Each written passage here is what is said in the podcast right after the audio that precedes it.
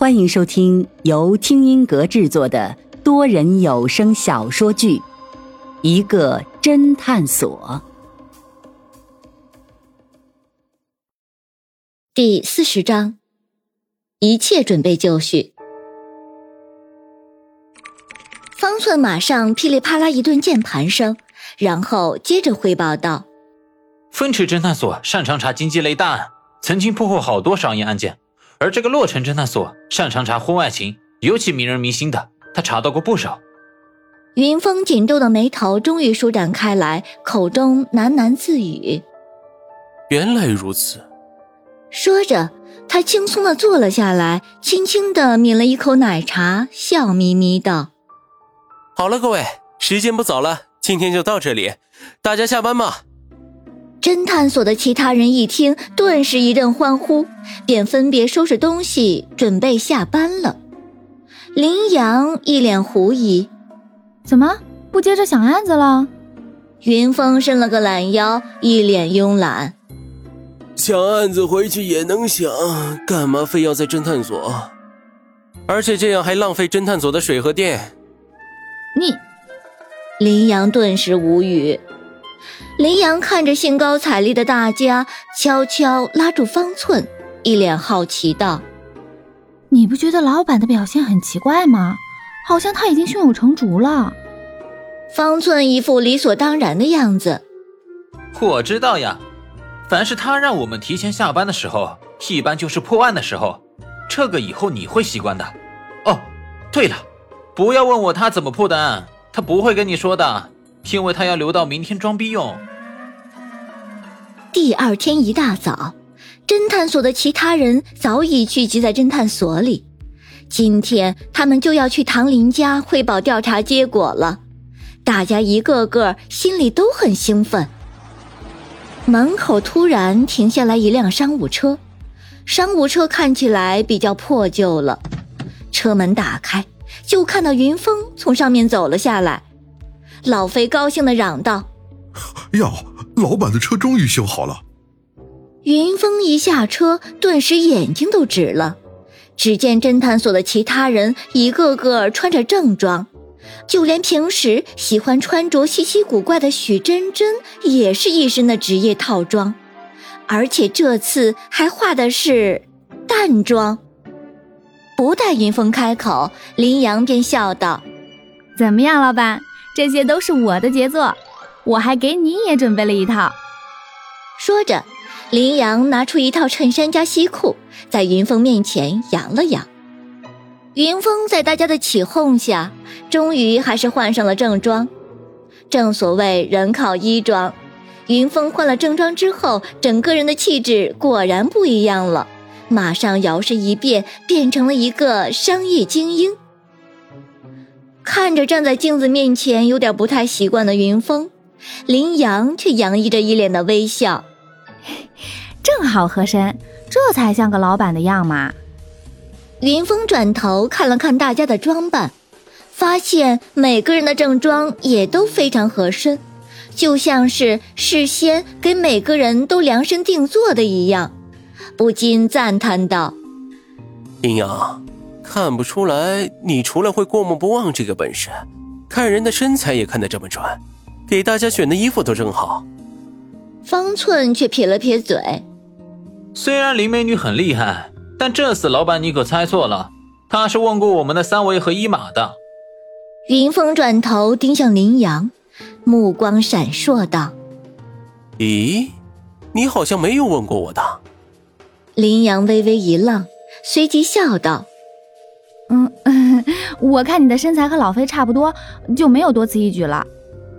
一边的老飞却不满意。喂，虽然他是老板，嗯，但是他那个瘦弱的身板怎么和我那么健壮的体格相比啊？你这简直是在侮辱我！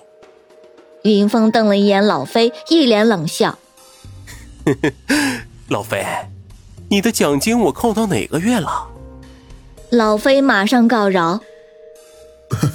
老板，我刚才说错了，你的身材比我好多了，和我比简直是抬举我了。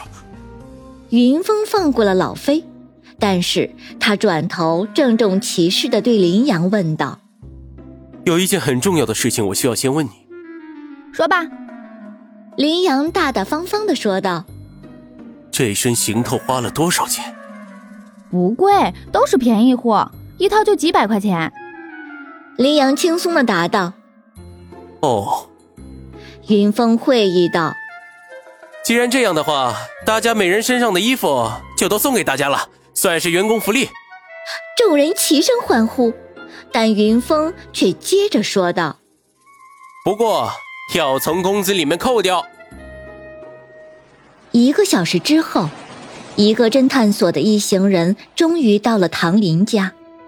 可是远远看去，唐林家的门口居然围满了人，吵吵嚷嚷，好不热闹。等车开到跟前，却发现围观的人不是扛着摄像机，就是拿着话筒，居然都是媒体记者。林阳奇怪道：“怎么来了这么多记者？”看来有人把肖雨请私家侦探调查唐林死因的事情捅了出去。云峰微微皱了皱眉头，林阳不无担心道：“老板，你对破案有几分把握？今天看架势，搞不好会现场直播的。”云峰倒是胸有成竹。林阳，老板和下属之间什么最重要？工资。林阳脱口而出。云峰白了一眼林阳，然后轻轻吐出了四个字。错，是信任。林阳却一脸的不服气。老板，你还好意思说信任？你到现在都没告诉过我怎么破的案。云峰看了看林阳，眼神充满了玩味。那可能我还不信任你。你，林阳被云峰说的哑口无言。一行人刚把车停下来。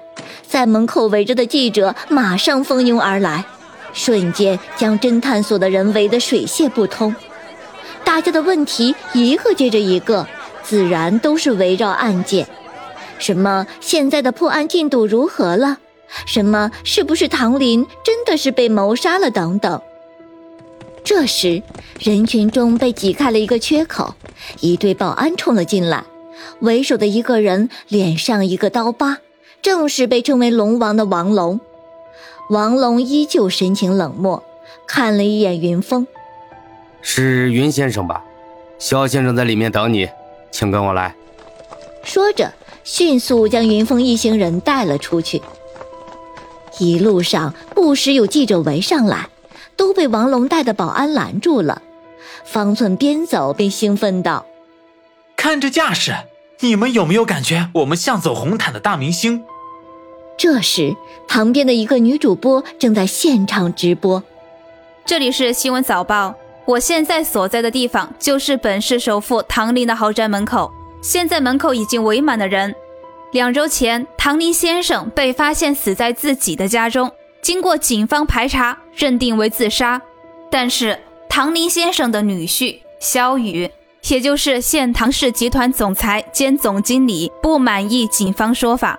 特地请了三家私人侦探所重新调查唐林先生死因。这三家侦探所分别是风池侦探所、洛城侦探所和，嗯，一个侦探所。